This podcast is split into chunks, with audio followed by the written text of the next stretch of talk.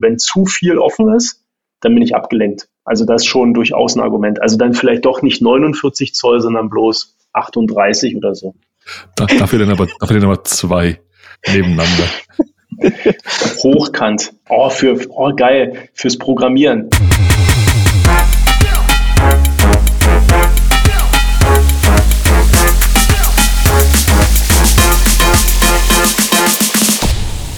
Humanize Podcast Folge 8.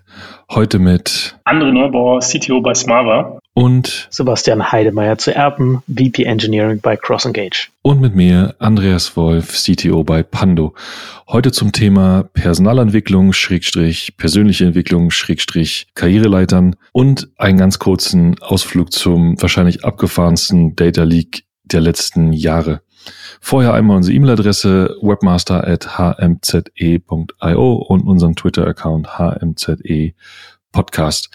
Macht's euch gemütlich, denn jetzt geht's los. Und wie jedes Mal starten wir mit ein bisschen Smalltalk. Verrückt, geht los. Ja, erzähl doch mal von dem Fahrrad. Das, was so P-O-R-N-O ist? genau das. Okay. Das Fahrrad, äh, das Urwahn ist heute angekommen. Ich meine, irgendwie müssen wir, by the way, ganz anderes Thema. Gibt es denn nicht sowas wie Clubhouse auch mit Video? Lass mich mal kurz überlegen, wie hieß denn das? Ich habe irgendwie die Woche ein paar YouTube-Sachen. Twitch, genau, genau. Ich habe irgendwie einen YouTube-Channel gefunden. Ich glaube, ein Japaner, zumindest jemand aus, aus dem asiatischen Raum, äh, relativ, äh, glaube so eine Million Follower bei YouTube ist ja nichts Besonderes wahrscheinlich heutzutage mehr, aber ja, weltweit gibt es bestimmt also ich finde, eine Million Follower auf YouTube ist schon was Besonderes. Mhm, schon okay. heftig. Gut, der hat eine Million Follower auf YouTube und äh, der hat halt so ein, wie soll ich sagen, so ein Engineering-Channel, ganz lustige Sachen. Aber egal, ich hatte halt gesagt, eigentlich Twitch, ähm, weil dann hätte man es natürlich auch mal zeigen können, das Urban. Also es ist halt mega geile Geometrie, weil die Sattelstütze halt einfach fehlt. Und die fehlt, weil eigentlich ist es nichts anderes als ein Technologiebike. Die fehlt, weil das ein 3D gedruckter Stahlrahmen ist. Also die ganzen Verbindungsstücke, also wo die, wo der Rahmen irgendwelche Bögen hat, die sind, kommen aus einem 3D-Drucker. Und das ist halt geil. Also äh, nicht geil, ist halt verrückt. 3D-Druck ist ja meistens irgendwie so eine Form von Plastik, um es mal einfach zu sagen, der, der aufgeschmolzen wird. Und hier ist halt äh, Stahlstaub, der halt mit einem Laser in Form gebracht wird. Das ist halt verrückt. Aber jetzt so aus dem Querschnitt oder im Grunde so zwei, zwei Hälften, die man dann aufeinander legt und Nee, komple ein komplettes Teil. Ein komplettes Teil, also geschwungen und da werden dann Rohre rangeschweißt und diese Schweißnähte danach dann halt äh, okay. quasi, genau, also du machst bloß die komplizierten äh, quasi Stellen und da die aber aus einem Stück sind, sind die natürlich also quasi nicht bruchanfällig und damit kannst du das Fahrrad ganz anders designen. Hier gibt's halt einfach keine Sattelstütze mehr. Dann hat die eine Gabel, so eine Laufgabel, die halt, ja, ich glaube, die äh, wahrscheinlich spielt die halt am ehesten ihre Fähigkeiten im Gravel-Bereich aus, also quasi so Stöße wegfedern. Auch mega leicht, also quasi einfach so ein paar Carbonstreben, die halt irgendwie Federung auf, äh, also quasi Vibration aufnehmen und dann halt einfach so ein bisschen Spielerei, ja, Schaltung ohne Kabel, sondern einfach per Funk. Das ist halt irgendwie das, äh, ja, Technologie-Bike. Also wirklich, wirklich, wirklich toll. Ist jetzt halt durch den Stahlrahmen natürlich nicht das leichteste Bike, aber ich würde sagen, in der Summe immer noch unter 10 Kilo. Und ähm, es wird heute Abend das erste Mal bewegt. Also nächstes Mal kann ich erzählen, wie, wie dynamisch es ist. Ich glaube, vertraglich musst du noch zweimal den Namen sagen der Firma, ne? Und die Internetseite. Genau. Ja, genau. Also Urwan und Urwan. Nee, aber also vielleicht ja, wirklich, ich habe mich für das Fahrrad am Ende dann auch entschieden, weil das halt das Konzept dahinter cool ist. Also es ist halt ein Startup aus Magdeburg und der Sebastian, Gründer und äh, Geschäftsführer von Urwan, der hat halt eben nicht nur dieses Designkonzept und diese modernen Technologien, sondern das Konzept, was die dahinter fahren, nennt sich Fairframe. Und äh, die Idee bei Fairframe ist halt, dass du nicht alle Sachen irgendwie aus irgendwie überall aus der Welt halt irgendwie kriegst, sondern wenn du willst, kriegst du halt ein Fahrrad mit Komponenten aus Deutschland. Ja, also meine Schaltung wird halt schwer, aber so im Wesentlichen die ganze Veredelung, also Rahmenbau, Veredelung und so, das machen die halt alles im Magdeburger Raum. Du kannst halt, äh, weiß nicht, Felgen haben, dann halt irgendwie von Schmolke, die machen so Rennradparts und so weiter und so fort. Und dann kommst du halt auf einen Rahmen, wo die Teile in der Summe weniger als 10.000 Kilometer Lieferweg haben. Und wenn du halt guckst, wie viel so ein klassisches Fahrrad hat, bist du halt eher bei 100.000 Kilometern. Quasi wie Fair Trade, Fair Frame. Und das, äh, das Konzept ist schon ziemlich cool. Kann man nicht anders sagen. Du, also von mir aus können wir jetzt aufhören und ich fahre los. Man kann dir die Begeisterung förmlich ansehen. Aber sag mal, du hast, du klangst gerade so, als hättest du da einen längerwierigen Entscheidungsprozess durchgelebt. Gab es da noch vergleichbare Anbieter oder Projekte oder? Für mich ist, äh, ich hatte eigentlich Function follows Form Typ. Ja, also wenn man, ich, ist quasi, es muss innovativ sein, es muss jetzt nicht so super funktional sein, es muss halt aber vielleicht mal neue Wege gehen und wenn es dann halt nicht super effizient noch nicht ist, dann ist es halt auch okay. Und ähm, da gibt es schon relativ viele Sachen, ähm, wo der Rabenbau halt irgendwie, also wo der Rabenbau halt irgendwie anders ist. Soweit wie bei Urban habe ich es fairerweise nie getrieben gesehen. Also dieser 3D-Druck, Stahl-3D-Druck, wüsste nicht, dass das irgendjemand anders macht. Klar kriegst du halt irgendwie ein cool designtes Fahrrad mit einem Single-Drive-Train. Also heißt, du hast bloß vorne, also vorne bloß noch ein Zahnrad und hinten dafür eine größere Übersetzung in der hinteren äh, Kassette. Und äh, so eine Sachen kriegst du auch überall anders. Ne? Und halt irgendwie eine SRAM, die halt Funk schaltet, die gibt's halt auch überall. Aber ne, ähm, ne, ne was? Ja, eine SRAM-Schaltung ist, ein, äh, ist sowas wie Shimano. Ja? Also Markenname. Schaltgruppe. Genau, ist, ein, ist eine Brand. Danke, dass Verstehe. du gefragt hast, Andreas. Ich fühlte mich dumm. Er ist, er ist uns irgendwann entglitten und ich dachte, redet er noch über Fahrräder? Oder sind wir schon irgendwo im, ich weiß nicht, ja, ja, aber das ist, aber jetzt äh, wirklich, aber wir springen ja nachher zu unserem Thema, aber ein Aufhänger, den man hier bringen kann, ne, ist halt wirklich erstaunlich, wie schnell man in ein Thema ein gewisses äh, Level an Know-how halt irgendwie aufbauen kann und mit dem Dunning-Krüger-Effekt argumentiert, ich bin halt bei Weitem kein Experte. Ne? Aber ich glaube, ohne die Erfahrung und ohne vielleicht auch das Wissen um dieses Modell könnte man halt wahrscheinlich schon dann irgendwie persönlich den Eindruck gewinnen, boah, der weiß jetzt ja alles über Fahrräder, aber ich weiß gar nichts. Also ne, wenn es halt irgendwie dann halt um Rahmengeometrie geht, wenn ich, nen, wenn ich raten müsste, wie die Winkel sind, würde ich failen. Aber man kann halt relativ schnell halt sich so ein Wissen äh, aufbauen, was halt zumindest für eine Stammtischdiskussion halt irgendwie ausreicht. Ähm, also da stimme ich dir aber hundertprozentig zu. Ich äh, glaube das auch, dass man, wenn man sich konzentriert in ein Thema einarbeitet, dann kann man relativ schnell eine Flughöhe erreichen auf dem Thema, wo man den meisten Leuten wahrscheinlich dann auch was voraus hat und dann im lokalen Kreise schon als Experte gilt. Ja, vielleicht ist es ja ein ganz guter Punkt heute Rollentausch. Du bist der Experte. Yes. Einmal Experte. Nicht Generalist. Schön, schöne Grüße gehen raus an, an die Mutti. Gut, gut. Das ist, äh, ich glaube, das hat heute mein äh, quasi das made my day, wie man immer so schön sagt. Und das andere Thema, weil wir ja noch so Vorgeplänke sind. Ich, ich würde ganz kurz, ja, mach mal. Ich würde ganz kurz noch den Disclaimer hinzufügen, damit niemand verwirrt ist oder so. Wir kriegen natürlich kein Geld dafür. Wir wollen hier nichts damit verdienen. Das ist unser Hobby. Ne? Also den Markennamen haben wir nur aus Spaß gesagt. Auch wenn die Firma sehr unterstützenswert ist und deswegen sagen wir nochmal, wie heißt die Firma? Urwahn. Eine Kombination aus urban und Wahnsinn. Also schon mit H in der Mitte. Also so, wir kriegen kein Geld dafür. Aber okay. alle Fahrradzusendungen sind natürlich gerne willkommen. du, du, du, meinst, du würdest den, den Rahmen äh, dieses Podcasts halt dafür dann ändern, also so Sonderfolgen machen? Absolut. Gerne, gerne auch so wie bei modernen Stadien, äh, die Superfahrrad so und so Folge sponsert bei Geometrierahmen. Ich dachte jetzt den Rahmen des Podcasts als Stahlrahmen in 3D drucken oder so. Oh, schöne Idee. Ja, vielleicht gibt es ja demnächst dann halt irgendwie so eine äh, HMZE-Edition von Urban. Gut. Aber vielleicht nochmal ganz kurz ähm, zu dieser Sache mit der, äh, mit der Werbung. Wir kriegen ja kein Geld, wir kriegen ja natürlich kein Geld für, aber ich finde schon, äh, man kann ihr, also der Hörer kann ja jetzt gerade nicht zugucken, aber man kann dem Andreas schon die Begeisterung ansehen und ich finde es einfach total in Ordnung, begeistert über begeisternde Dinge zu reden. Ne? Also von yeah. daher, ähm, und wenn du mit gutem Gewissen dein Wahnsinnsfahrrad, hier Referenz zum Namen, äh, darüber reden und wir äh, weiterempfehlen können, dann finde ich, sollten wir das absolut tun. Ich hatte gestern Abend eine, eine, Diskussion zu Conway's Law. Ich muss das kurz loswerden. Conway's Law sagt ja, dass äh, quasi deine Organisationsstruktur in deinen Produkten abgebildet ist. So mal ganz einfach gesagt. Gilt das auch für kulturelle Aspekte?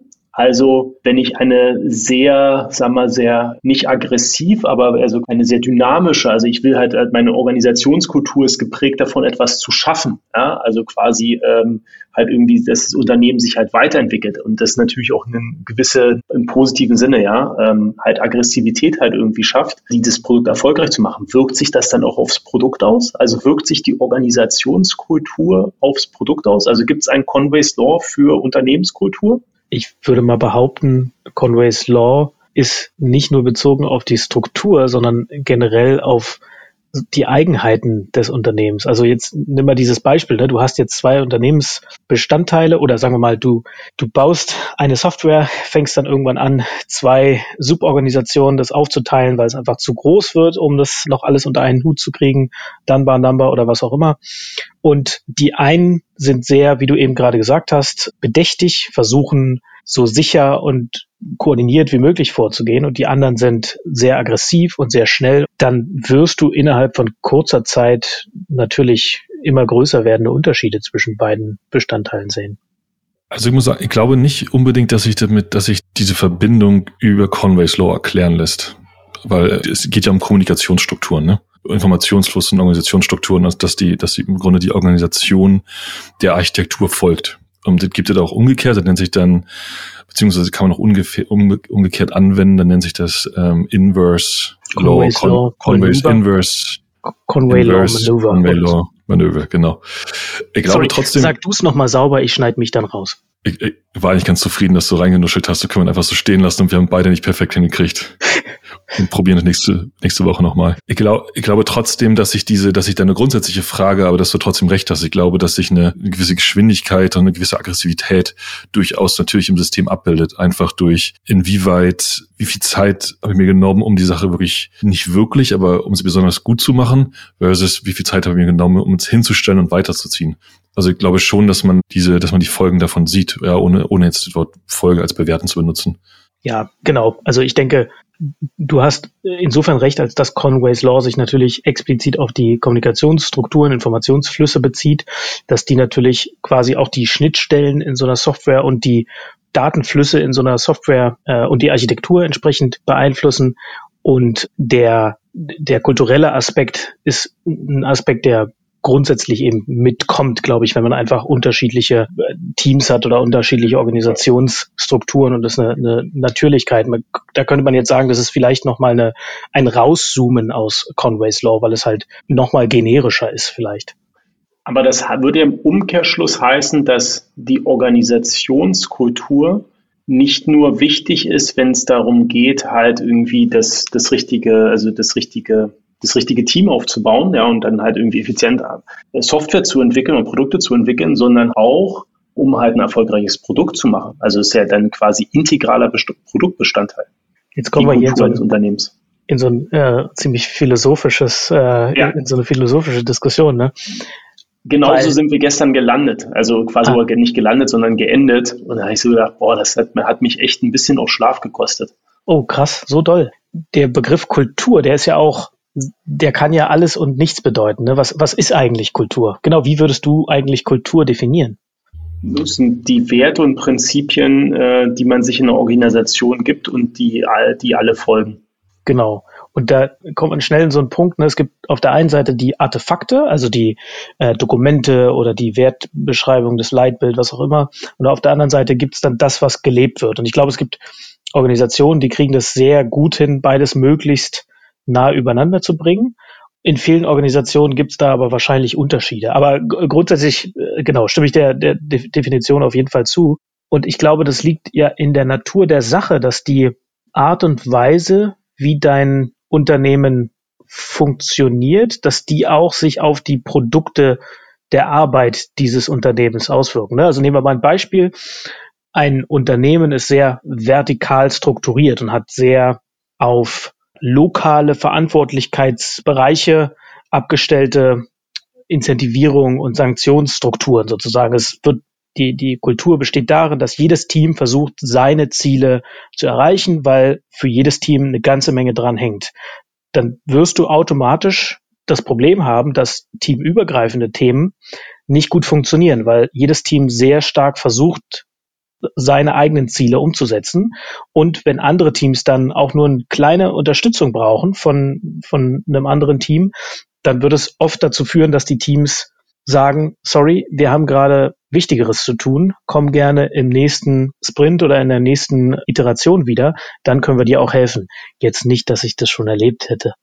Wobei du so auch die die, die praktische Anwendung vom, von Conway Slow erklären kannst. Also, da, also genau da hast du, hast du, wenn du, ist ja eine Frage von Kommunikation. Genau so kannst du sagen, hey, mein sich daraus ergebende technische Modell hat hier wenig Interfaces und da fließt sozusagen, fließen die Systeme zusammen. Und wenn du so beisp beispielsweise jetzt ein, ein, Produkt dran hängst von einem anderen Team mit einem anderen, einer anderen Incentivierung, wirst du da in deiner, in deiner, in deiner Architektur eine ganz klare, harte Schnittstelle finden. Ja, ist höchstwahrscheinlich irgendeine Art von API oder ein Contract oder irgend so eine Sache. Ja, solange du, solange diese Information sehr reibungslos fließt, die jeder die von, gleich intensiv, intensiviert ist, intensiv, incentiviert ist, intensiviert mhm. ist, incentiviert ist, hast du halt höchstwahrscheinlich, wirst du halt höchstwahrscheinlich ein System mit ganz weichen, ganz weichen Übergängen finden. Umso, und umso flüssiger diese Kommunikation ist, umso schneller wird sich dieses System, dieses spezifische System dann auch weiterentwickeln lassen. Um nicht zu sagen, dass die, äh, dass feste Grenzen schlecht werden. Ganz im Gegenteil. Ja, ja, 100 pro, genau. Und am Ende führt ein das zurück auf glaube, was elementar ist. Das was, was Amazon, glaube ich, extrem gut macht oder auch Apple extrem gut macht auf, aufgrund der tatsächlich kulturellen Elemente, ist dieses Working Backwards, ne? Oder wie auch immer man das nennen möchte. Also immer vom, vom Job mhm. to be done, vom Nutzer, Kunden, wie auch immer anfangen, versuchen, mhm. den bestmöglich zu verstehen, die bestmögliche Lösung dafür zu erarbeiten sozusagen, theoretisch, und dann alle folgenden äh, Elemente, also alle folgenden äh, Schritte, da, dazu gehörende Organisationseinheiten so zu organisieren, dass sie möglichst gestreamlined sind, um diesen, diesen Job to be done möglichst gut mit einer Lösung zu versehen. Ne? Ja. Also outside in sozusagen. Das ist übrigens auch eine der Practices, also der Methoden, die ich persönlich sehr mag, unabhängig davon, was Sebastian das jetzt gerade erwähnt hat. Sollen wir noch einmal, bevor wir weiter im, im Humanized-Thema bleiben, in der Vorbereitung hat der Sebastian ein ganz interessantes Thema in die Smalltalk-Abteilung geschrieben. Wir, wir haben mal so ein kleines Dokument, wo wir manchmal so ein bisschen Ideen sammeln zum Thema US-Soldaten verraten Atomwaffengeheimnisse. Und ich würde wahnsinnig gerne, dass du, Sebastian, einmal ganz kurz uns davon erzählst, dass wir einmal diese Smalltalk-Kategorie aufmachen. Denn in, in, der Vorbereitung einmal die Worte so ein bisschen, die ich, ganz interessant fand, äh, einmal dick markiert. Würde sprachlos, seriously und Lernkarten. Und ich finde die Kombination von all dem mit den Worten Geheimwaffen, äh, Atomwaffen und Geheimnisse einfach großartig. Das war, als ich gestern den Artikel geschickt bekommen habe und nur überflogen habe, hatte ich wirklich einen riesen WTF im Kopf. Wie das sein kann, das hat mich wirklich in dem Moment echt sprachlos hinterlassen. Ich wollte erst quasi ein Facepalm-Smiley äh, zurückschicken an denjenigen, der es mir geschickt hat, konnte ich dann gar nicht, weil es, also die Story ist einfach so abgefahren. So, um jetzt die Hörer nicht weiter auf die Folter zu spannen, gibt auch einen Heise-Artikel dazu, den können wir vielleicht dann irgendwie verlinken. Ne? Und zwar haben Investigativjournalisten von Bellingcat einfach mal eine Google-Suche mit bestimmten Stichwörtern aus dem Militärjargon, aus dem amerikanischen gemacht. Und zwar aus dem Militärjargon, der mit Nuklearwaffen insbesondere zu tun hat.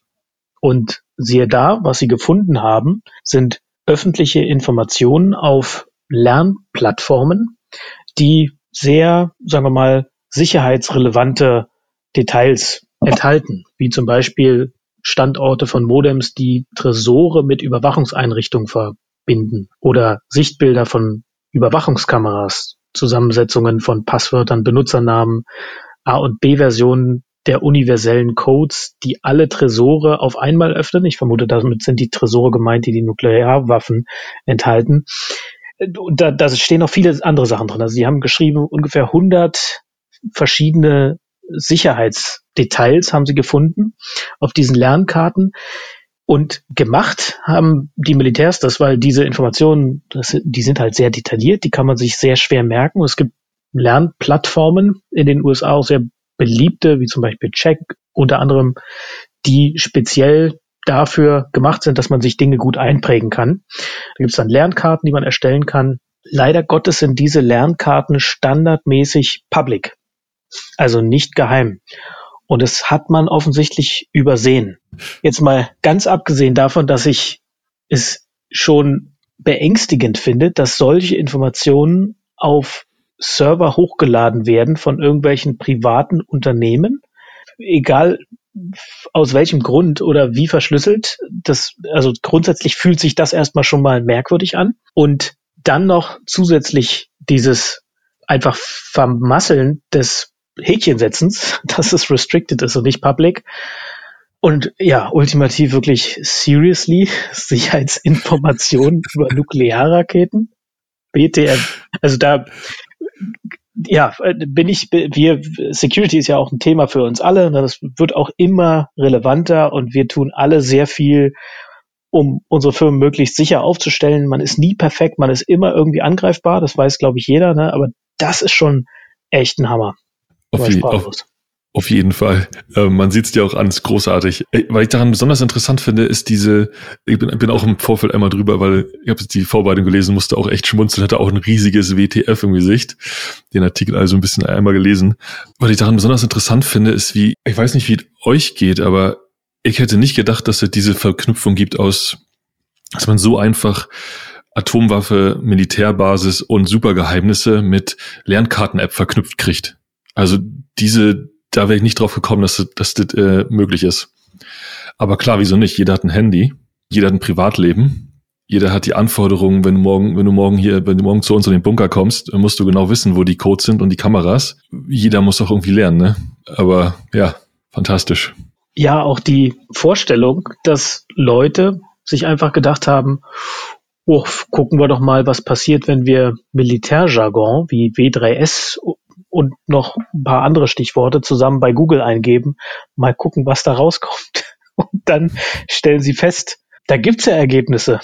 Die sind ja ganz relevant. Unfassbar, unfassbar. Bringt mich zu zwei Themen. Also einmal inhaltlich, also ohne, also es ist äh, wirklich, ja, wie soll ich sagen, ist beängstigend. Ja, ähm, Jetzt keine Ahnung, ob das halt am Endeffekt dann nicht vielleicht auch quasi mit Absicht so gestreut wurde oder ob inwiefern das halt outdated ist, äh, mal gleich die Verschwörungstheorien zu bemühen.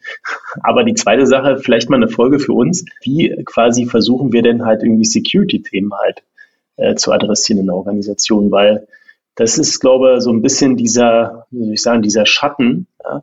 Äh, man hofft immer, dass es einen nicht persönlich trifft. Und es ist halt irgendwie, diese, du kannst nie genug machen, aber diese Abschätzung zu investieren ähm, und also quasi Leute halt auch zu, davon zu überzeugen, investieren zu müssen, versus halt quasi vielleicht dann doch eher Fokus auf Produktentwicklung oder so zu haben, gerade für junge Unternehmen. Das ist, ist ja verrückt, ich weiß nicht, das ja, wir hatten das aber auch neulich irgendwann mal diskutiert, ne? Oder zumindestens, ah nee, das war, glaube ich, auch Doppelgänger-Podcast. Wie hießen die? Flink, äh, Gorillas-Klon die irgendwie so ein Data Breach hatten. Ich glaube, Gorilla ist jetzt im Endeffekt auch. Also mhm. keine Ahnung. Aber das ist ja, das ist ja verrückt, ne? Bloß hier natürlich die Art der Informationen ist natürlich nochmal eine andere Tragweite. Ja, von dem Gorillas Breach hatte doch jemand die API reverse engineert, ne? Und dann die ganzen, das war natürlich schon großartig. Diese, also wirklich, ich habe es nur nur reingeschaut und gedacht, ich schaue es später nochmal an, natürlich nicht zugekommen. Aber über einen Endpoint im Grunde an alle Daten zu kommen, so eine Art GraphQL ohne Limits hinter einer REST API schon ziemlich abgefahren, muss ich sagen. Also habe ich mich dann schon gefragt, ja, wie soll man das ausdrücken? Also so ein, man geht ja schon, man geht ja schon in seine Arbeit mit so einer gewissen Grundvorsicht und, und da stellt sich, glaube ich, schon die Frage, und ich glaube, das ist auch eine sehr wichtige Frage, wie viel Datensicherheit kann man für Geschwindigkeit opfern? Darf man für Geschwindigkeit opfern? Weil es ist für mich die einzige valide Frage. Da sind Profis, da sind ebenfalls Profis am Werk, da sind keine Anfänger, die die Sachen gebaut haben. Und gerade bei, gerade bei Gorillas, diese, die, die, die Fehler, die dort, die dort gefunden wurden, war natürlich schon so krass und, und für mich als Leser die einzige, die einzige logische Schlussfolgerung war, die hatten einfach absolut keine Zeit oder, oder vielleicht auch tatsächlich kein Interesse, kann ich natürlich nicht einschätzen. Aber die Frage ist wichtig. Ja, also ich, ich stimme dir hundertprozentig zu. Ich glaube, bei Gorillas war der Fall noch mal ein bisschen anders gelagert, weil die ja als Kern für ihr System so ein, ein SaaS, nee, nicht SaaS-Produkt, aber ein tatsächlich kommerzielles Produkt benutzt haben, also sprich von einer anderen Firma gebaut und drum, darum herum haben sie wohl entwickelt. Die haben nur auch den CTO von dieser ursprünglichen, glaube ich, eine Firma aus dem Libanon oder so. Ähm, ja. Der ist nur auch CTO von Gorillas. Von daher Ah, das ist, ist auch so ein Klassiker, ne? Inwieweit vertraust du externen Produkten? Inwieweit machst du, testest du das nochmal oder, oder wie, wie intensiv checkst du das durch? Aber genau in dem Fall, ne, gerade bei, bei Gorillas und in diesem hochkompetitiven Markt, da ist natürlich Geschwindigkeit of the essence. Ne? Das heißt also, die sind wirklich voll darauf gepolt, wenn man sich anguckt, wie viele offene Stellen die haben. Das ist unfassbar. Dann, ähm, also da ist halt Geschwindigkeit so, glaube ich, dass die, die primäre, äh, die, die primäre Priorität. Ich muss deswegen auch sagen, ich weiß nicht, ob so ein krasses Business was für mich wäre, ehrlich gesagt, weil ich auch, ähm, Andreas, gebe ich dir voll und ganz recht, ich würde auch immer schauen, dass wir, ich meine, hundertprozentige Sicherheit gibt's nicht. Ne? Es gibt immer so ein Trade-off zwischen äh, Sicherheit und ich würde jetzt mal gar nicht nur notwendigerweise Geschwindigkeit sagen, weil es gibt ja auch einen Trade-off zwischen Sicherheit und Benutzbarkeit. Ne? Und das also äh, nicht nur die Entwicklungsgeschwindigkeit, sondern auch die Einfachheit äh, und Geschwindigkeit in der Benutzung einer Software. Da muss man immer irgendeinen guten Trade-off finden. Ne? Und, aber da würde ich immer eher mal noch ein bisschen mehr Zeit investieren, diesen Trade-off wirklich zu durchdenken, als zu schnell darüber hinwegzugehen. Ist aber auch immer leichter gesagt, als, als es dann im Endeffekt wirklich gemacht ist im realen Leben. Sozusagen. Ja, ja, auf jeden Fall. Und dazu kommt, glaube ich, auch einfach eine, also ich, arbeite ja derzeit in einem, in einem sehr datensicherheitsrelevanten Bereich im, im Gesundheitswesen ähm, in England. Und also die Anforderungen sind natürlich schon hoch. Und ich muss sagen, natürlich ist es so, dass es nicht jeden Tag fetzt. Ne? Es gibt einfach Tage, wo du sagst, ganz ehrlich, ich würde mich jetzt einfach auch gerne mal darauf konzentrieren, irgendwas zu shippen, so irgendwas zu bauen. Ja, es gibt natürlich Tage, wo man absolut keinen Bock hat, schon wieder irgendwie wegen so einem kleinen Mini-Feature irgendwie stundenlang in Calls zu hängen und mit dem DPO irgendwelche Checklisten abzuarbeiten. Ähm, ist natürlich ein bisschen übertrieben, passiert aber. Und von daher, also ja, es ist eine schwierige Frage, die man wahrscheinlich nicht mit A oder B beantworten kann. Ähm, ich glaube, was man allerdings nicht machen sollte, ist, man sollte nicht das eine komplett liegen lassen. Also das ist einfach nicht nur weiß und nicht nur schwarz. Genau. Und ich glaube, das kann man hier fairerweise bei Gorillas auch nicht so hundertprozentig sagen, weil ich vermute, also der, der initiale Trigger war ja, glaube ich, ein, ein S3-Bucket, was offen war und da lagen theoretisch zu, sagen wir mal, auf den ersten Blick, glaube ich, auch nur Produktinformationen drin, wo man sagen kann, okay, ist jetzt nicht äh, super kritisch. Ne? Leider Gottes lag da aber, glaube ich, auch noch Konfiguration drin. Und mhm. das war dann natürlich das kritische Thema. Und ja, das, das ist was, wenn es ein Drittprodukt ist, kann, ich kann mir vorstellen, dass man sowas schnell mal übersieht. Ne? Ich äh, will da jetzt nicht unterstellen, dass sie da sehr fahrlässig waren. Aber klar, so eine Sachen sind halt immer blöd. Ja ich sag mal, kennen wir ja alle. Ähm, mir hat's auch, mir hat's auch wirklich auch leid getan, muss ich ganz ehrlich sagen. Ich meine, ich bin natürlich auch zugegebenermaßen, ich bin ja auch ein totaler Gorillas-Fan, äh, Tag 1 Kunde. Äh, mir hat's wirklich leid getan und ich habe, ich konnte mich, ich konnte physisch nachvollziehen, wie es sich anfühlt, wenn man feststellt, dass man das S3-Bucket nicht komplett zugemacht hat. Ja. Jetzt muss man dazu sagen, dass es wohl dann auch innerhalb von weniger als 24 Stunden gefixt war. Ne? Das ist auch eine, eine gute Response-Time für sowas. Ich glaube, also ich kann mir gut vorstellen, wie sich der CTO gefühlt hat in dem Moment. Das ist der, der maximale Fuck-up-Moment, den man so haben kann, glaube ich. Viel schlimmer geht's nicht, aber gut reagiert und ja, genau. Ich merke schon, ihr habt da, äh, ja, habt auch A, Wissen, B, Erfahrung. Wir müssen so eine, so eine Episode zu dem Thema machen. Ja, ich muss sagen, da schlägt bei mir auch wieder Dunning-Kruger zu. Ich weiß nicht, ob ich viel darüber weiß, ehrlich gesagt ja, wir wissen ja auch nicht, vielleicht nicht alles über äh, quasi so über Karriereentwicklung und so. Ähm, und nichtsdestotrotz machen wir ja heute quasi dazu eine Folge. Also wir können es uns ja mal halt irgendwie, wir können ja mal ein bisschen Input sammeln und mal schauen, vielleicht reicht es ja für was. Ich finde es auf alle Fälle spannend. Ich wusste gar nicht, also ich wusste von dem Hack, wusste aber nicht, woran es, also quasi was so der Eintrittsvektor war. Genau. Äh, insofern ja, spannend. Das war so. ja jetzt schon die Überleitung, ne? So ein bisschen. Hatte ich auch, hatte ich auch das Gefühl. Ja, ja, ich hatte es einfach mal probiert. Aber ich fand es wirklich spannend, was ihr erzählt habt. Also ich habe nebenbei den äh, Heise-Artikel gelesen. so viel zum Thema Fokus aufs Meeting, ja? ja, also vielleicht sollte, sollte man mir tatsächlich eher so ein 11 Zoll MacBook eher langsam und alt geben, weißt du, so, dass du einfach nicht nebenbei nichts machen kannst. Jetzt wurde die Brücke schon halb geschlagen, als willst du den zweiten Schlag auch noch machen. Was ist denn der zweite Schlag? Ich weiß nicht, dass wir irgendwie im Team, beim Thema People Development ankommen. Ich habe nämlich tatsächlich, man kann ja auch mal, man kann ja auch total ehrlich und offen sein. Ich habe es tatsächlich ähm, versucht nachzuvollziehen. Ich weiß, dass wir letzte Woche darüber gesprochen haben, da können wir eine Folge zu machen. Aber mir fehlt wir haben der vorletzte Woche tatsächlich schon drüber gesprochen, haben gesagt, Oder wir, wir nehmen es auseinander.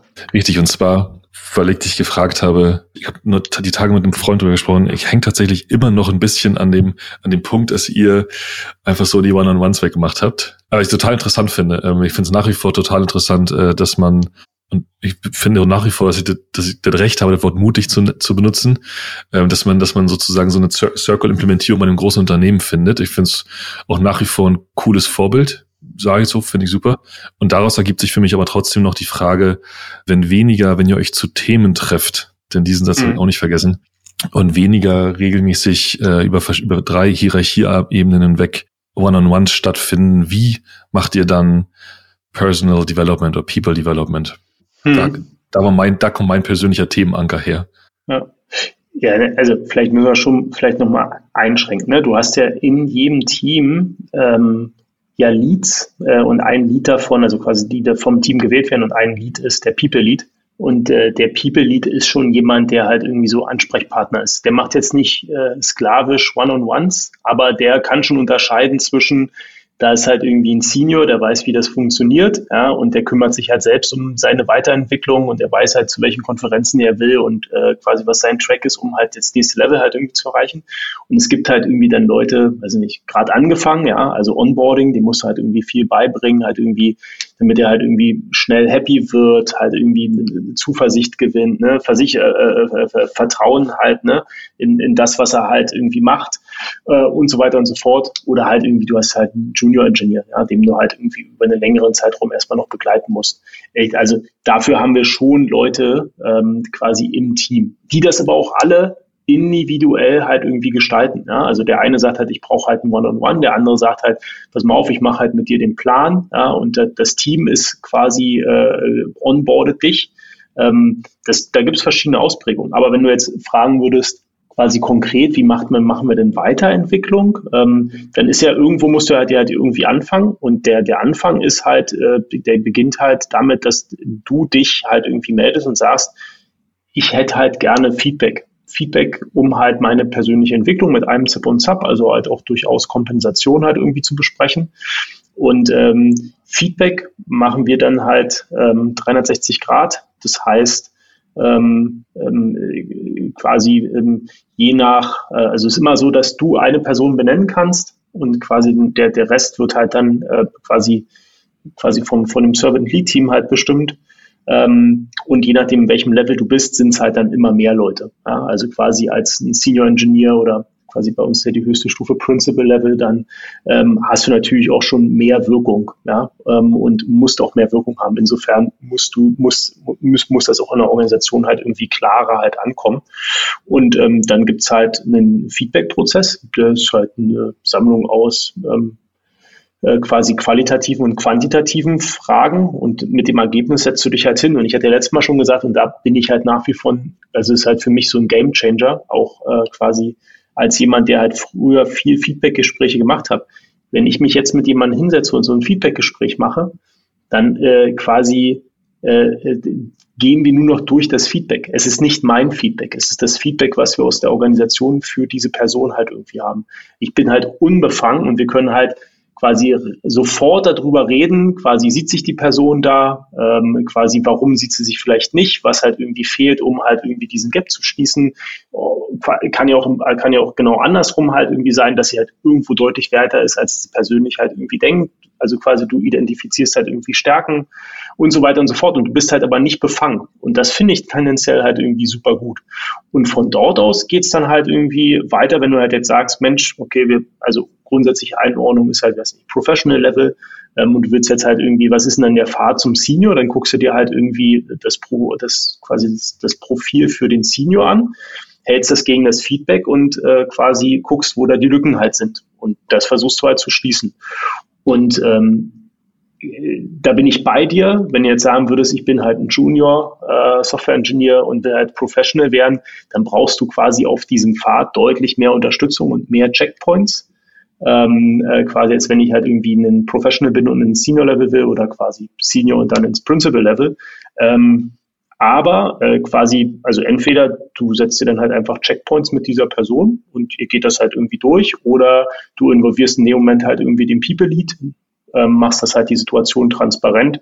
Ähm, so lange lassen wir die Organisation ja noch nicht laufen, als dass wir halt irgendwie äh, da viel Erfahrung haben. Aber sag mal, ähm, so das, wie es jetzt erstmal in der Theorie zumindest definiert ist, finde ich A nicht komplex und alles, was nicht komplex ist, hat halt durchaus eine gewisse Wahrscheinlichkeit, halt auch so einzutreten.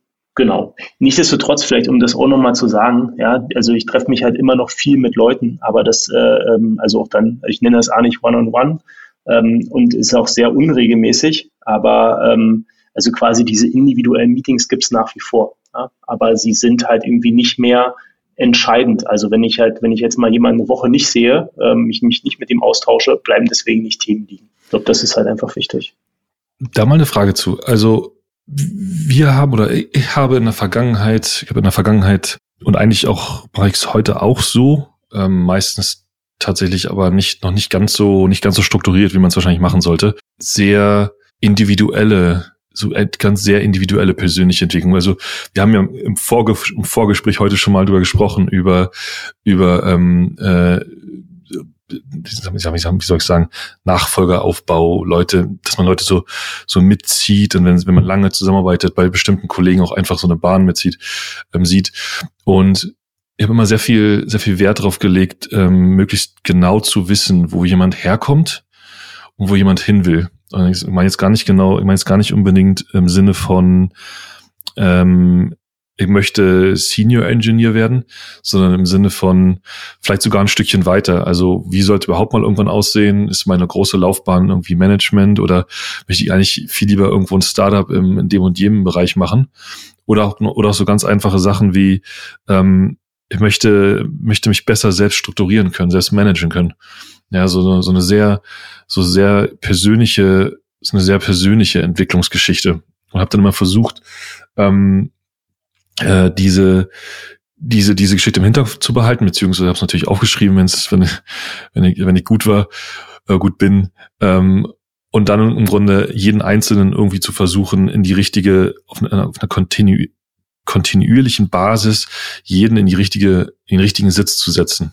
Ja, also wenn ich weiß, dass jemand gern, dass jemand jetzt im Backend arbeitet und eigentlich gerne langfristig irgendwie so ein richtiger Data Science Head werden will, dann kann ich ja durchaus in meinem, in, in, so meinem Arbeitsalltag sagen, hey, guck mal, A, hier, da, da wird jetzt gerade ein Team aufgemacht, die anfangen mit Daten zu arbeiten, hast du nicht Bock, also da kann ich schon drauf achten. Oder kann ja auch speziell sagen, hey, schau, ähm, hier ist ein Platz im Data-Team frei. Ähm, vielleicht schon mal Data Engineering, also ihr versteht so, so, so diese, so diese Schritte zu gehen, die sind aber sehr individuell, ne? Ähm, lässt sich natürlich mit irgendwie 20, 30, 40 Leuten immer noch halbwegs gut abbilden. Ähm, versus, und da ist jetzt die Frage, was ist eine verdammt lange Frage, ist mir klar, habe ich gerade mitbekommen, äh, äh, wenn du so richtig viele Leute hast, sind dann, hast du dann eher ähm, so, so vorgefertigte Entwicklungspfade oder lässt sich da trotzdem, lässt sich dann trotzdem ähm, äh, eine, eine gewisse Individualität erreichen? Oder ist er total individuell und ich tut ja gerade ähm, ich glaube, der Rahmen ist standardisiert und die Lösung ist individuell. Also ich glaube, das ist es. Und natürlich, äh, wenn es halt keine Notwendigkeit für extreme Individualisierung gibt, dann, dann also es ist, ich glaube, man, man muss da halt irgendwie nicht äh, quasi irgendwas künstlich ja, äh, halt erzeugen. Ähm, aber also jetzt so meine Erfahrung, Sebastian, korrigiere mich, wie, also sag mal, wie du es halt, wie, wie du es halt irgendwie so erfahren hast. Ich würde sagen, jede persönliche Entwicklung ist individuell. Deswegen heißt es auch häufig Individual Development Process. Ähm, weil es halt einfach, also du brauchst halt einen Rahmen und einen Prozess, der das halt irgendwie ermöglicht, aber wie dann die Entwicklung halt aussieht.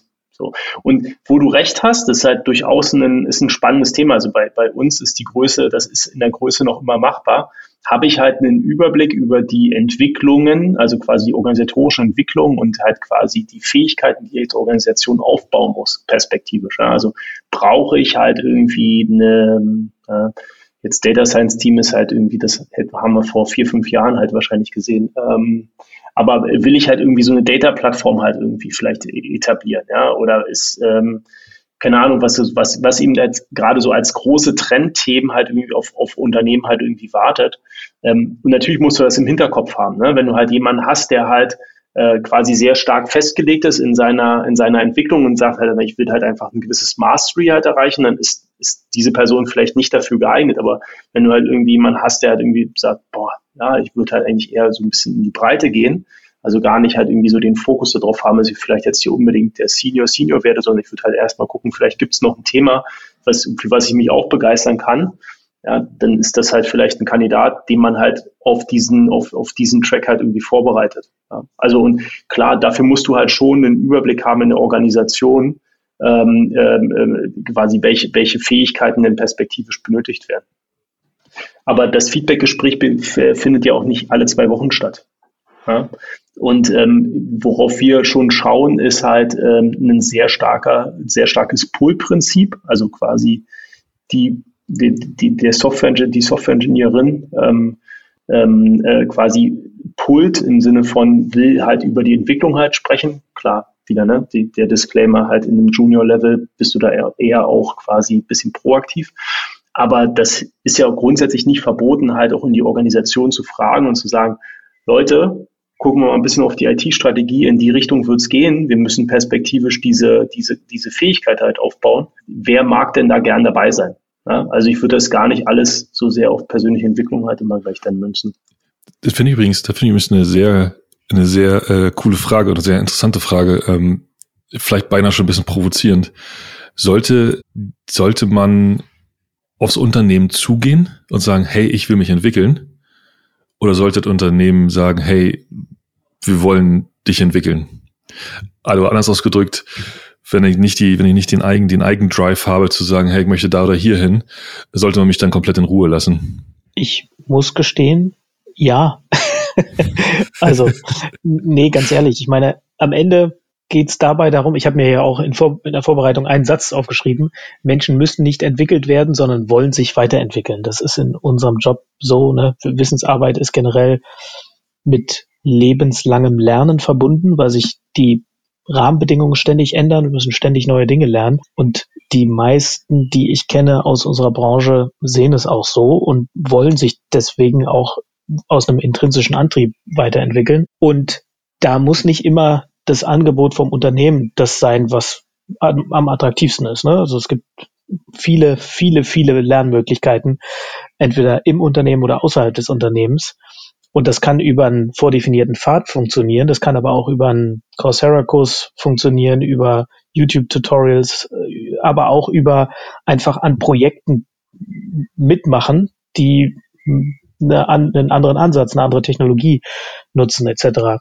Und von daher finde ich auch diese, sagen wir mal, wenn man ein System hat, ein Performance-Management-System, was sehr stark darauf absetzt, dass Individuen persönliche Ziele, also Weiterentwicklungsziele haben, dann bin ich da nicht uneingeschränkt Fan von, weil dieser Zyklus, in dem man das macht, ist nicht notwendigerweise, äh, notwendigerweise der Zyklus, in dem Individuen im Unternehmen darüber nachdenken, wo es als nächstes hingehen soll. Und jeder hat auch ein individuelles Gefühl dafür, wann quasi der Punkt erreicht ist, wo der Dunning-Krüger-Effekt aufhört und man das Gefühl hat, okay, jetzt habe ich langsam das Gefühl, ich, ich kenne mich in einem Thema einigermaßen aus und will dann vielleicht aber noch viel tiefer gehen, während das von außen äh, gar nicht, also von außen man den Anschein hat, okay, das Thema kann die Person, jetzt wäre es mal Zeit für ein neues Thema. Ne? Also ich will damit nur sagen, sehr individuell und ich glaube, wie ihr auch eben schon gesagt habt, muss der muss der Plan halt sehr, äh, also darf nicht zu schematisch sein. Und eins will ich nur noch hinzufügen. Am Ende geht's dabei immer darum, die Bedürfnisse, Wünsche, wie auch immer, Motivationen der Mitarbeiter mit den Bedürfnissen, Notwendigkeiten im Unternehmen möglichst gut übereinzukriegen. Und das geht halt bis zu einem gewissen Grad gut. Und ab einem Punkt, wo es eben nicht mehr gut geht, da passt es dann vielleicht besser auf getrennten äh, Wegen. Ne? Wenn hatte den Fall, Mitarbeiter wollte unbedingt mit Golang arbeiten. Das war für uns äh, im Unternehmen nicht besonders opportun, weil wir eh nicht so viele Entwickler haben, kein Golang-Know-how in der Firma hatten, einen Java-Shop mit noch anderen Technologien. André zeigt gerade auf sich. Und da war es das Richtige für den Entwickler zu sagen, ich möchte aber Golang machen und ist eben gewechselt. Und das war, also da gibt's auch gar nicht nichts dem nachzutrauen sozusagen nur nachzutrauen, dass er nicht zu Smava gewechselt ist.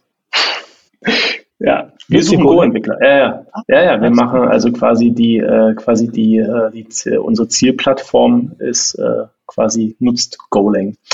Übrigens ja. mal, ähm, das nennt sich Go. Golang ist nur die Webseite. Äh, sorry.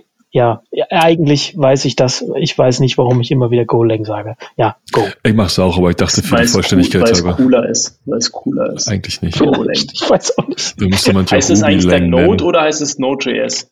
Da ist es Node.js, würde ich sagen. Obwohl die Abkürzung, man kann auch Node sagen. Ja, man kann auch Node sagen. wie sagen denn die coolen Kids? Type, TypeScript? Type Node? Ja, das irritiert mich auch immer, ne? dass man immer noch so ein, so ein äh, Plugin quasi installieren muss. Oder wie, ich weiß gar nicht, wie man das nennt. Plugin oder wie auch immer. Aber ja, egal, anderes Thema. Aber ich bin, bin, bin bei dir, Sebastian. Ähm, also quasi niemand, also quasi du solltest niemand zweimal versuchen zu entwickeln. Ähm, ich würde sagen, du musst Angebote schaffen, ähm, weil halt irgendwie das nicht, also quasi nicht, nicht, nicht jedes Angebot ist für jedermann. Ja? Also da fühlt sich auch die eine oder andere Person nicht wohl. Und ich glaube, wir haben das auch letztes oder vorletztes Mal gesagt. Dieses Modell braucht natürlich halt schon eine spezielle Form von äh, Mitarbeitern. Ja? Also du musst halt irgendwie auch so ein bisschen intrinsisch motiviert sein, dich halt weiterentwickeln zu wollen. Ähm, das, das hat also quasi, wenn du, und das ist gar nicht als Vorwurf gemeint, aber wenn du halt eine gewisse kulturelle Prägung halt irgendwie hast, also äh, quasi die dich halt einfach eher geprägt hat, dass, dass du halt, dass, dass es einen Manager gibt, der auf dich zukommt und dann so Entwicklung halt irgendwie stattfindet, dann ist das natürlich super schwer halt äh, zu durchbrechen. Ja? Also das kann man sicherlich ändern, weil das eine reine Erfahrungssache halt irgendwie ist, aber ähm, äh, will bloß einfach sagen, es ist, glaube, äh, wenn man so in, ins eigene Unternehmen schaut, und ich habe gerade auch so überlegt, wenn wir nur äh, quasi nur darauf warten würden, ähm, äh, quasi, ähm, dass Leute mit, äh, die auf uns halt zukommen, dass wir da dann halt auch äh, quasi so einen Pfad aufzeigen und halt äh, quasi über Gehälter und Co. halt irgendwie sprechen, dann werden, ich, einige Leute auch relativ äh, unglücklich, weil äh, sie quasi dann äh, quasi nie einen Pfad aufgezeigt bekommen würden. Also das ist halt wahrscheinlich schon auch immer ein Mix. Du musst die Organisation dahingehend halt auch ein Stück weit bringen. Äh, quasi das auch ein Kulturthema. Also quasi diesen, diesen Wert halt irgendwie teilen, dass eben, dass wir alle ständig lernen müssen oder ewig lernen müssen. Du hast da jetzt fast schon einen Bogen hingeschlagen, sorry Andreas, äh, zu einem anderen Punkt, den ich auch relevant finde dabei, weil die, das eine ist, wenn man sich die ähm, die Motivationselemente anguckt aus der Self-Determination Theory, dann hat man ja Autonomy, Kompetenz oder Mastery, wie Dan Pink das nennt, und äh, Relatedness oder wo Purpose drin steckt, aber auch Freundschaften, Socializing in einem Unternehmen, dann ist Kompetenz halt eine bestimmte Komponente, ähm, die sozusagen angesprochen werden möchte. Also jetzt kommt wieder, jetzt grinst ihr, grinst ihr, weil wieder der Experte mit dem, mit dem Wissen kommt. Ne? Äh, sorry. Dafür musst du dich, dafür musst du dich nicht entschuldigen, bitte. Das schneide, schneide, schneide ich aus. Der Mann, hat zu viel, der Mann hat zu viel Kontrolle über den Schnitt. tatsächlich. Ich, ich, äh, okay, ich, ich setze nochmal an. Kompetenz ist ja nur eine, eine Komponente dabei. Aber Kompetenz alleine oder diese, dieses Mastery-Thema, diese Weiterentwicklung hat ja auch Subkomponenten. Das eine ist, sich weiterentwickeln, was die Fähigkeiten angeht, neue Dinge lernen, was auch bei, bei den meisten oder ich würde mal behaupten, in, unserer Branche, das muss auch intrinsisch motiviert sein, ansonsten wird es auf Dauer nicht gut funktionieren. Da gibt es aber noch ein paar andere Elemente, die ja mit Wachstum oder Weiterentwicklung äh, oft in Verbindung gebracht werden. Und was ich auch, sagen wir mal, wahrgenommen habe in meiner Karriere und auch völlig menschlich finde und auch überhaupt nicht wegnegieren äh, möchte, sind auch andere Komponenten, wie zum Beispiel Status, also so ein bisschen das das Gefühl, dass andere Menschen einen respektieren für das, was man sich erarbeitet hat, sozusagen, für den Erfolg, äh, den man, den man durch seine Karriere oder im Laufe seiner Karriere erreicht hat und der sich dann wiederum ausdrückt in irgendwas wie einem Titel oder was auch immer. Und natürlich, und das kann man auch nicht wegdiskutieren, ist dann noch das finanzielle Wachstum, was auch ein, ein Treiber ist. Und ähm, und genau, das, also bisher habe ich das Gefühl, haben wir eher über die anderen Themen gesprochen, obwohl äh, André hat ja schon auch ein bisschen die Titel ähm, mit angerissen und die ja oft auch dann ähm, bisschen verknüpft sind mit ja finanzieller Weiterentwicklung. Jetzt hält André gerade ein Urwaren Allzweckwerkzeug, ah, ein Flaschenöffner in die äh, äh, in die Kamera. Also doch Urwaren Merch. Wisst ihr, André wird schon gesponsert. Jetzt wissen wir es. Was ich aber. Ich wollte dich aber nicht unterbrechen. Also Titel sind halt echt wichtig. Darf, ich, darf ich da reinspringen? Ich wollte ich mich wirklich nicht unterbrechen eigentlich. Das war nämlich aber die Frage, die ich stellen wollte. Beim letzten Mal hatte ich so verstanden, als hättet ihr gar keine Titelunterschiede mehr. Nee, wir haben, also wir haben halt, es, es, es gibt halt, man kann sich kurz überlegen, so vier, fünf Rollen, ja, und halt in den Rollen ähm, quasi für, für zumindest für einige ähm, Rollen dann noch verschiedene Level. Aber das war's dann. Ja? Also quasi, wenn man sich halt irgendwie das Disziplinarische anschaut, dann quasi ist alles unter den Servant Leads halt vereint. Servant Leads ist eine Gruppe aus CTO, CPO ähm, und im Endeffekt haben wir ja zwei Standortleiter, ähm, also quasi so Richtung VP Engineering würde man wahrscheinlich dazu sagen. Ähm, und äh, das ist halt, ähm, und, und wir haben, fairerweise muss man auch sagen, wir haben halt auch noch, noch einen CPO äh, quasi aus, aus, aus von Finanzcheck. Ähm, und das war's dann halt, ja. Ähm, wir haben also quasi eine minimale Hierarchie, weil am Ende gibt's halt ein paar Themen, die du halt disziplinarisch behandeln musst. Das sind dann so halt irgendwie schon Gehaltsentwicklung. Äh, also müssen nicht, aber so ist die Organisation gestrickt. Also ja, irgendwo hast du dann halt irgendwie diese Integrationspunkte in die Organisation und da braucht's das dann halt. Ähm, äh, aber äh, beside that ähm, gibt es halt einfach Engineers, ja, ähm, Product Owner und da drin, gibt es dann verschiedene Level. Und ähm, ich hatte ja schon gesagt, dass das, äh, das letzte Mal habe ich gesagt, das Schöne, äh, ich bleibe mal noch dabei und sage auch gleich, dass es gibt auch ein paar schlechte Sachen, aber das Schöne ist, dass du halt, wenn du halt irgendwie äh, Junior, Professional, Senior, Principal Level äh, quasi hast, dann ähm, konzentrierst du dich halt eher auf Mastery ähm, als statt halt eben halt irgendwie Status gewinnen. Und ähm, ich will überhaupt nicht sagen, dass halt Status halt schlecht ist. Das ist überhaupt nicht so. Das ist halt, glaube eine der großen Probleme ähm, von, von so einer Organisationsform, wie wir sie haben. Flache Hierarchien erlauben halt wenig Status, Statusdifferenzierung. Sie erlauben halt wenig Entwicklung der Leute außerhalb dieser Bahn. Ja, ähm, da ist eine, ist eine hierarchischere oder eine breitere Organisation, also mit mehr hierarchischen Formen, erlaubte halt einfach im Zweifelsfall halt ähm, äh, Leuten halt auf eine gewisse Entwicklung zu nehmen. Sprich, du musst halt einfach noch mehr darauf aufpassen, dass wenn du Leute halt hirest, dass es für sie tendenziell erstmal, zumindest in der, in der nächsten Zeit, kein Problem ist, sich in diesem Konstrukt zu bewegen, weil du quasi vom Setup her schon gar keine andere Möglichkeit mehr hast, diese halt, diese halt anders zu entwickeln. Also wir können nicht jeden zum Servant Lead machen. Ähm, auch wenn es halt in der Nachfolgeregelung bin ich übrigens bei euch, man sollte immer halt irgendwie äh, davon, also genauso wie man halt sonst auf Truck-Faktoren in der Organisation achten sollte, sollte man halt auch bei sich halt darauf achten, dass man halt im Zweifelsfall jemanden hat, der dann halt übernehmen kann. Und das natürlich braucht man halt irgendwie eine Nachfolge. Ja? Und, und du hast vorhin erzählt, du hast ja einen Principal Engineer, den du halt irgendwie hochgezogen halt hast. Und das ist halt total wichtig. Und ich glaube, das würde ich auch genauso bei uns machen. Also Leute halt irgendwie darauf vorbereiten, obwohl es halt irgendwie einen ganz klaren, strikten, also nicht strikten, aber ähm, klaren Prozess halt irgendwie gibt, wie wir halt irgendwie Mitarbeiterentwicklung machen oder also individuelle Entwicklung halt machen.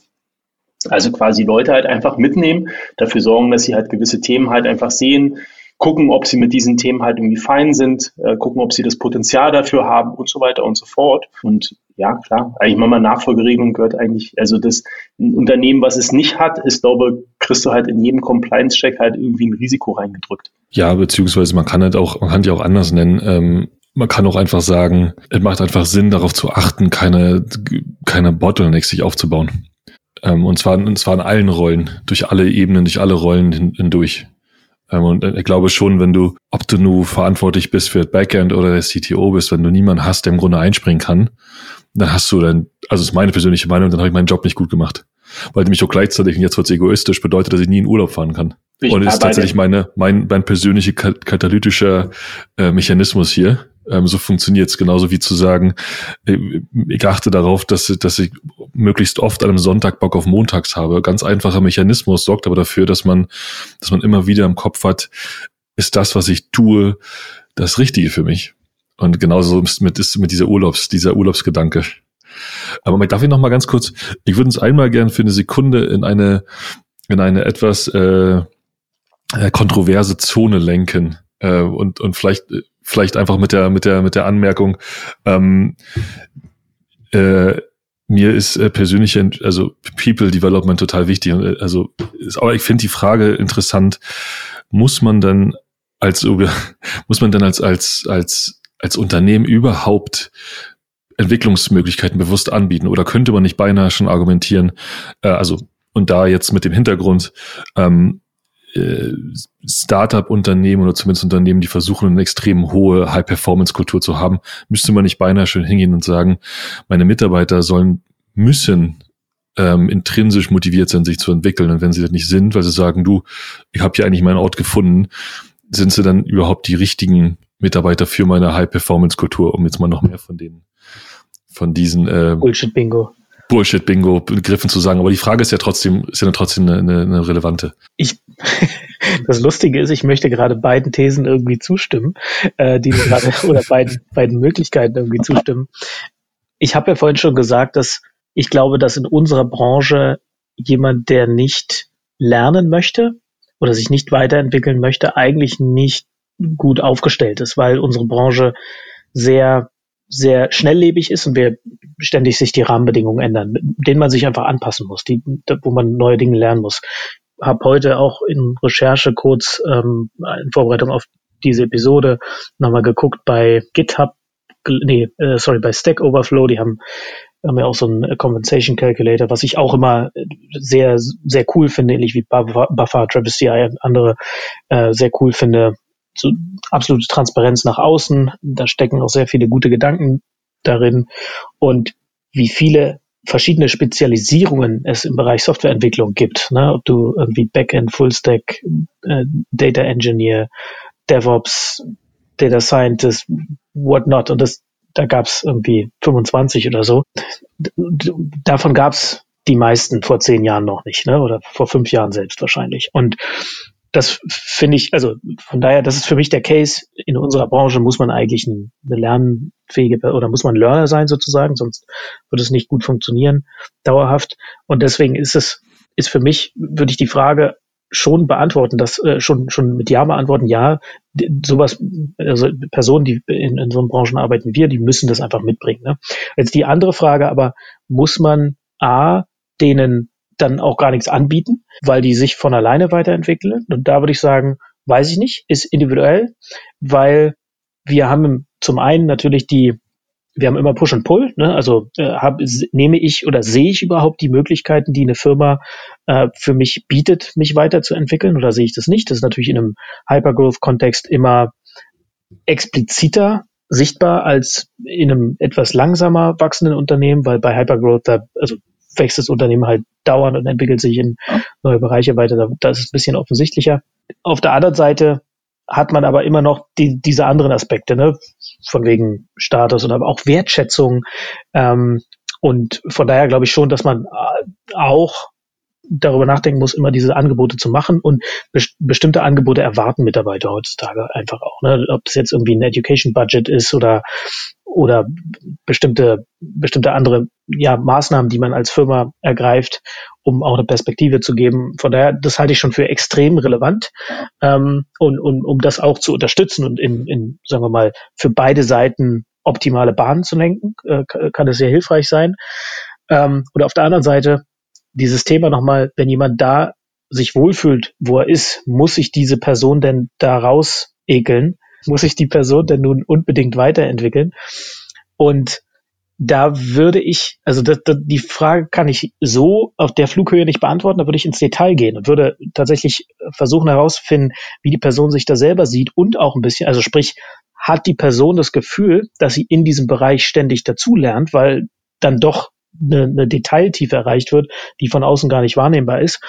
Und der zweite Aspekt natürlich, hat das, was die Person tut, einen nachhaltigen Wertbeitrag fürs Unternehmen und wird das auch zukünftig so sein? Das sind für mich die Fragen. Und wenn ich alle drei Fragen mit Ja beantworte, dann sehe ich keinen Grund, eine Person aus so einer Position herauszuentwickeln sozusagen. Ich finde den, ich finde den Begriff Wertschätzung in dem Kontext übrigens ziemlich gut.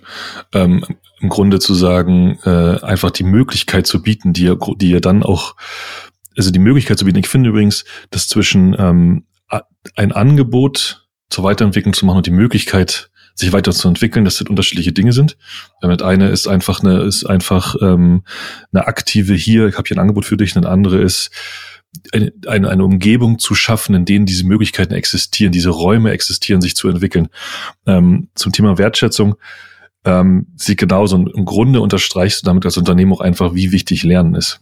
Ja, und eine konstante Weiterentwicklung. Wenn du selbst sagst, wir bieten diese Möglichkeiten, wir haben diese Räume hier bei uns, wir wollen auch diese, diese, diese Räume schaffen und weiterentwickeln sogar. Mit den äh, Möglichkeiten und den, wie, wie hast du es genannt? Möglichkeiten und Angebote. Angebote, genau. Äh, sehe ich genauso.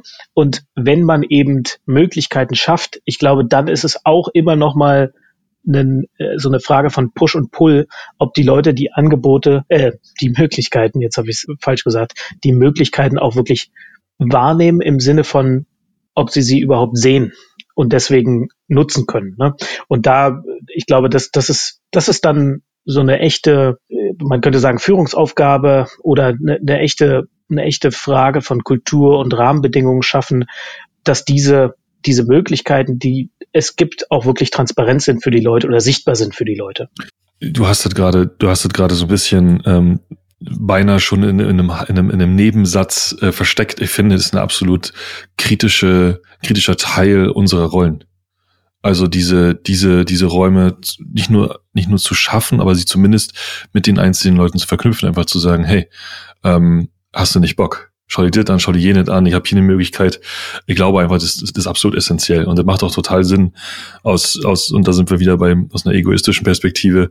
Du willst dein Team um dich herum ja stark haben und stärker machen. Ja, also es ist ja, ist ja, ja. ist ja im Grunde unser Ziel und dann ist das einfach ein Teil unserer Aufgabe, unserer Rollenbeschreibung sehe ich komplett genauso. Und ich will noch bloß hinzufügen, dass Lernen nicht gleich Lernen ist. Ja? Also es gibt halt diese eine Person, die halt irgendwie äh, quasi bei äh, in der Java-Welt halt irgendwie zu Hause bleiben will und sich halt einfach dort kontinuierlich weiterentwickelt ähm, und also einfach eine ganz normale Entwicklung halt irgendwie nimmt. Und dann gibt es halt die Person, die halt irgendwie gefühlt jedes halbe Jahr ähm, auf dem nächsten Innovationsthema halt unterwegs sein will, einfach um die in, in, da ein stärkeres, breiteres Wissen halt aufzubauen, ähm, sind wir halt wieder bei dem Punkt, dass es am Ende äh, halt ein individuelles, ein individuelles Feld halt ist. Vielleicht noch eine Frage, du gerade sagst, Lernen ist nicht, ist nicht gleich Lernen. Das bei mir, so spontan ist mir eine Frage gekommen, die mich schon immer wieder beschäftigt hat. Berufliche oder Weiterbildung im, oder Lernen oder Weiterbildung im, im Arbeitskontext. Kann ich auch Gitarre spielen lernen? Meine persönliche Meinung, das habe ich ja auch vorhin schon gesagt, ne, dass man die Bedürfnisse, Wünsche von den Mitarbeitern mit den Bedürfnissen oder Notwendigkeiten im Unternehmen über äh, einbringen muss. Ne? Wenn man jetzt sagt, äh, konstruierter Fall, ne? für die Firmenkultur ist es gut, wenn da auf der Weihnachtsfeier eine Firmenband spielt und man macht so ein Co-Invest, dass quasi die Mitarbeiter ähm, einen Teil ihrer Freizeit investieren, aber auch einen Teil ihrer Arbeit investieren dürfen, um für so eine Weihnachtsfeier, für so einen Auftritt zu üben, dann könnte man sagen, das ist so ein Fall, der, der irgendwie Sinn macht und das, das, das äh, ist dann auch okay. Aber es, es muss halt für beide Seiten irgendwie passen. Das wäre meine Aussage dazu. Wenn du ein Gitarrenbauer bist, dann würde ich sagen, macht es Sinn, als Software-Engineer würde ich auch würde wahrscheinlich sagen, ist schon relativ weit. Ich glaube, worauf Sebastian halt hinaus will, und das finde ich, also finde ich eigentlich einen sehr coolen Gedanken, ist halt, wenn es deine Arbeit quasi auch auf einer Metaebene halt irgendwie zuträglich sein kann. Also wenn du zum Beispiel einen kreativ, wenn du irgendeinen Job hast, wo du sehr kreativ sein musst, Software Engineering ist ja gar nicht mal so unkreativ. Ähm, äh, und dir das halt irgendwie hilft, halt irgendwie eine, eine, eine kreative äh, Phase halt irgendwie einzunehmen. Warum halt nicht? Ich finde das halt schon relativ weit hergeholt und konstruiert, aber äh, sag mal grundsätzlich, wenn man halt ähm, Leuten die Chance geben will, halt ihr Potenzial wirklich voll zu entfalten, warum das auch nicht? Ja? Also das, haben wir das erwähnt, ich vor, vor einer guten Woche ähm, oder vor zwei Wochen so einen Podcast gehört nach dem ähm, hier, wie war denn das? Ähm, Handelsblatt Disrupt nach dem ähm, äh, Herbert Dietz äh, Podcast gab es halt irgendwie so einen Podcast zu, von unserem Neurowissenschaftler. Ja, und ich glaube, wenn du halt irgendwie verstehst, wie, also wie du halt so kreative Phasen halt eben äh, schaffen kannst, dann würde ich sagen, das Gitarre spielen jetzt nicht, also das könnte durchaus dazu zählen. Ja? Ist vielleicht wirklich ein bisschen konstruiert, aber wenn es dir halt hilft für deinen Job, warum nicht? Aber ich glaube, genauso musst du halt als Arbeitnehmer vielleicht verstehen, dass wenn der, dass der Arbeitgeber dich ein bisschen schief anguckt und sagt, hm, lass uns nochmal überlegen, vielleicht gibt es was Passenderes. Und wenn du dann trotzdem davon überzeugt bist, finde ich es auch immer ganz cool, wenn Leute halt äh, quasi selbst in sich investieren, weil Natürlich partizipiert dein Arbeitgeber mal auch direkt, aber du partizipierst ja davon auch und vor allen Dingen halt äh, dauerhaft. Ähm, also warum vielleicht auch nicht halt einfach ein bisschen über den Tellerrand schauen und nicht darauf so beharren, dass äh, quasi äh, das dann unbedingt in der Arbeitszeit oder halt durch den Arbeitgeber halt irgendwie dann halt irgendwie gesponsert ist. Ab und zu findet man ja auch einen Weg in der Mitte. Eine Sache muss ich noch fragen übrigens. Äh, Sebastian hat vorhin so nebenbei gesagt, ja, das sind so selbstverständliche Sachen wie ein ähm, Weiterbildungsbudget. Habt ihr sowas in den Firmen? Mhm. Ja. Also wie, wie, wie funktioniert das? Ich finde das, finde das ja auch super. Also, aber wer entscheidet darüber? Ist es ist ein Budget für die fürs Department oder ein Budget pro mit, für jeden Mitarbeiter? Mitarbeiter entscheiden selbst darüber, was gemacht wird. Gibt es irgendwelche Limitierungen? Also wir haben bei, ähm, ich bin zuletzt bei, nach ein bisschen, nach ein paar Jahren drum experimentieren, ich bin, bin geendet bei ähm, einem, einem festen Betrag für jeden auf einer Jahresbasis ähm, der, der ähm, entweder den, über den dann der Mitarbeiter tatsächlich frei verfügen kann, mit der, mit der, mit der Anforderung, ähm, schau, dass es irgendwas Sinnvolles ist. Und das natürlich, also da, da schlägt sich der, der, der Bogen gut zur Gitarre. Natürlich ist das immer so ein, ist das ein konstruierter Fall gewesen und die meisten, ich habe noch nie erlebt, dass irgendjemand, ähm, dass da nicht so ein Common Sense existiert. Ne? Ähm, also da die, da die einfach die Frage, hier hast du ein gewisses Budget ähm, verwaltet, komplett eigenständig, soweit bis hier ist ein, ist ein, ist ein, ein, ein G-Drive-Ordner, wo die Rechnungen rein müssen. Ja, also bis, bis, bis zu diesem Punkt und dann, dann war es so konstruiert und ich glaube, ich würde es tatsächlich jetzt wieder so machen und dann von da aus weiterentwickeln, dass du sagen kannst, dass du entweder ähm, dass genug Geld in diesem Pot war, Pot war, um äh, zu einer großen Konferenz irgendwo hinzufliegen oder zu ein, zwei kleineren Konferenzen irgendwo in Europa zu fahren oder im lokalen Bereich zu bleiben und dann mehrere Sachen im Jahr machen zu können. Aber komplett eigen, in kompletter Eigenverantwortung. Und ich muss sagen, hat hervorragend funktioniert, ähm, hat auch tatsächlich äh, immer gutes Feedback gebracht, haben auch viele als ähm, äh, so Kerngrund, warum ich hier, warum ich dieses Unternehmen, also Kerngrund ist so ein bisschen ausschließend, aber einer der Gründe, warum ich dieses Unternehmen als Arbeitsplatz weiterempfehlen könnte, die freie Möglichkeit, mit diesem Geld zu arbeiten.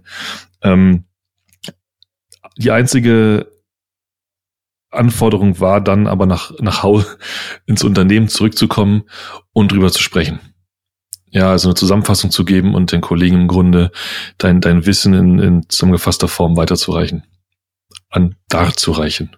Und bei uns oder auch eigentlich bei den letzten mindestens drei Unternehmen, vielleicht sogar noch mehr, äh, in denen ich gearbeitet habe, war es, ist es eigentlich genauso. Das heißt, fester Betrag, äh, über den frei verfügt werden kann, im Rahmen, der aber, wo ich nie erlebt habe, dass der sagen wir mal, in den Extremen versucht worden wäre auszuweiten. Das war immer sehr stimmig, hat Sinn gemacht. Und äh, dann eher mal eine Nachfrage. Sag mal, würdest du das auch dazu zählen, wo ich dann eigentlich immer gesagt habe, ja, ja klar, das macht schon Sinn. Was wir zusätzlich gemacht haben und dann auch immer natürlich mit der Bitte idealerweise danach eine Brownback-Session oder was auch immer zu machen, wo man ein bisschen die Erkenntnisse teilt und eine kurze Zusammenfassung macht. Was wir zusätzlich dann irgendwann eingeführt haben, ist, weil das Budget fairerweise, wenn man jetzt ne, auf eine große Entwicklerkonferenz nach San Francisco, das, das wird da eben nicht drin gewesen sein. Dann haben wir auch gesagt, für bestimmte sehr, sehr relevante Events für uns machen wir so eine Art Wildcards, äh, wo einmal im Jahr oder zweimal im Jahr eine Wildcard vergeben wird für so eine außergewöhnliche Konferenz. Und das ist dann, geht dann nicht aufs Budget, das äh, kriegen wir dann irgendwie anders her. Ähm, genau, aber ansonsten hat es exakt genauso funktioniert wie bei Andreas.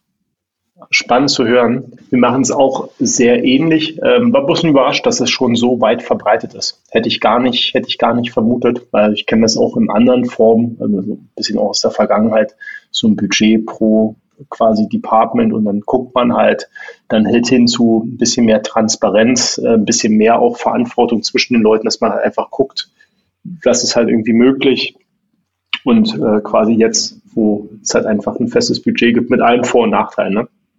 Der eine schöpft es halt aus, der andere müsste es halt einfach, also würde es halt gerne noch ein bisschen mehr nutzen, ja. Ähm, und trotzdem kann man nicht so leicht hin und her shiften. Aber war spannend zu hören, dass ihr, dass, äh, dass ihr es genauso macht. Wir haben jetzt, finde ich, einen Punkt noch so ein bisschen ausgeklammert, der sonst immer oft so, so ein Startpunkt ist für so ein Thema, ähm, nämlich Career Letters. Gibt es ja auch in, in, in der in der Thematik gibt es ja durchaus eine ganze Menge transparente ähm, Career Letters, äh, die man sich da angucken kann und auch viele, viele gute Ansätze. Wir haben vorhin schon ein bisschen gesagt, so ganz modern finde ich ähm, Buffer, Travis CI zum Beispiel. Aber das ist vielleicht dann auch nochmal ein extra Thema, beziehungsweise heute würde ich es gar nicht mehr Career Letter, sondern Growth Framework nennen. Das ist, glaube ich, der, der latest Shit, äh, wenn man das so sagen möchte. Genau.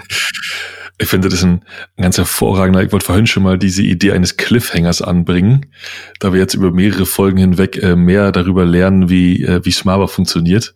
Ich dachte, wir hätten das von Anfang an wie so eine wie so eine wie so eine so eine Miniserie bei Netflix gestalten sollen. Von daher finde ich einfach zu sagen, wie ist es denn mit der Karriereleiter oder dem dem latest Shit, dem dem Growth Plan oder oder wie du gerade gesagt hast, Sebastian, wie ist denn das? Was ist denn mit dem Staff Engineer? Und wie wird die Welt morgen aussehen. Vielleicht können wir davon mehr in der nächsten Folge lernen. Klingt gut. Machen wir so. Ich habe heute leider gar nicht so viel Notizen. Ach so, es sei denn, André sagt, nee, machen wir nicht. Doch, und wenn sie nicht gestorben sind, äh, dann treffen sie sich noch immer in Circle, würde ich sagen. genau, das ist eigentlich ein, ein gutes Schlusswort.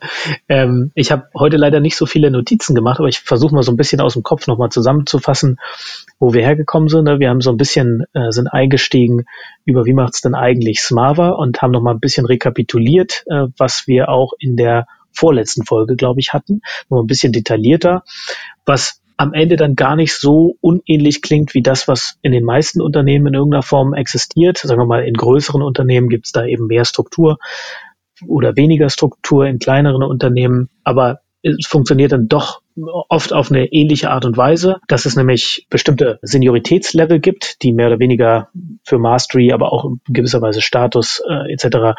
so eine Art Weiterentwicklung nach außen ermöglichen. Daran hängen bestimmte Kriterien, die man idealerweise über ein 360-Grad-Feedback überprüft. Das heißt also, die Organisation als Netzwerk und die Knoten um einen Punkt in dieser Organisation können eben am besten sagen, wie positiv der Punkt auf diese, dieses Netzwerk wirkt. Sorry, dass ich das jetzt so technisch ausdrücke, aber ich finde das immer so ein, so ein spannendes Bild. Früher hatte man ja eine, eine Spinne in diesem Netz, die quasi äh, genau diese Einschätzung gemacht hat. Und heute machen es einfach die Knoten im Netzwerk, was viel stimmiger ist, weil die, die am nächsten mit einer Person zusammenarbeiten, einfach auch am besten einschätzen können, wo die Person Stärken hat und wo vielleicht aber auch noch Potenziale liegen. Und das wird dann benutzt, um Gaps oder eben Lücken zu bestimmten Leveln zu ermitteln. Und darauf kann man dann Weiterentwicklungspläne machen. Wir haben dann noch festgestellt, dass Menschen in unserer Branche intrinsisch motiviert sein müssen zu lernen, weil sie sich sehr schnell weiterentwickelt, weil die Rahmenbedingungen sich weiterentwickeln. Wenn man da mithalten möchte, dann muss man lernen, muss man sich weiterentwickeln. Sind natürlich wieder auf mein Lieblingsthema, die Self-Determination Theory gekommen, wo Kompetenz eines der Elemente ist oder dieses Wachstum in diesem Bereich, aber auch nach außen und Status und mit finanziellem Wachstum oft verbunden ist und haben am Schluss dann den Cliffhanger aufgemacht zur Career Ladder beim nächsten Mal die Art und Weise, wie du Self-Determination Theory sagst und dabei guckst, sehr überzeugend. Sollten wir auch mal drüber sprechen. Oh, das ist mein Thema, ja. Ich liebe es, ja. Wie gucke ich denn dabei? Als wenn du es lieben würdest. Ich liebe es, ja. Nee, ich finde, das, das war wirklich so mind-blowing. Ich meine, Dan Pink Drive hat ja jeder gesehen, dieses Video, ne, das Buch vielleicht gelesen. Und ich habe lange gebraucht, bis ich die wissenschaftliche Grundlage gefunden habe. Und wenn man dann mal, ich habe leider jetzt gerade den den Erfinder quasi dieser Theorie nicht im Kopf. Aber wenn man dann mal sich Talks von diesem Menschen anguckt, was da drin steckt, was der für ein Know-how hat, das ist echt beeindruckend. Und da könnte man noch viel, viel mehr machen. Kannst du da ein Buch zu empfehlen? Das heißt, wenn wir darüber sprechen, dann haben wir beide den Eindruck, also äh, ähm, quasi Andreas und ich haben dann den Eindruck, der Sebastian ist ja der Experte, aber der Sebastian selbst äh, steht auf dem, äh, auf dem Dunning-Krüger, ähm, äh, auf der Dunning-Krüger Curve, ähm, selbst auf der, auf der, weiß nicht, Junior Professional Schiene oder wo würdest du dich einordnen? Obwohl du reflektierst schon, dass äh, da jemand viel mehr Ahnung hat, dann äh, bist du wahrscheinlich schon eher so im, im Tal der Tränen.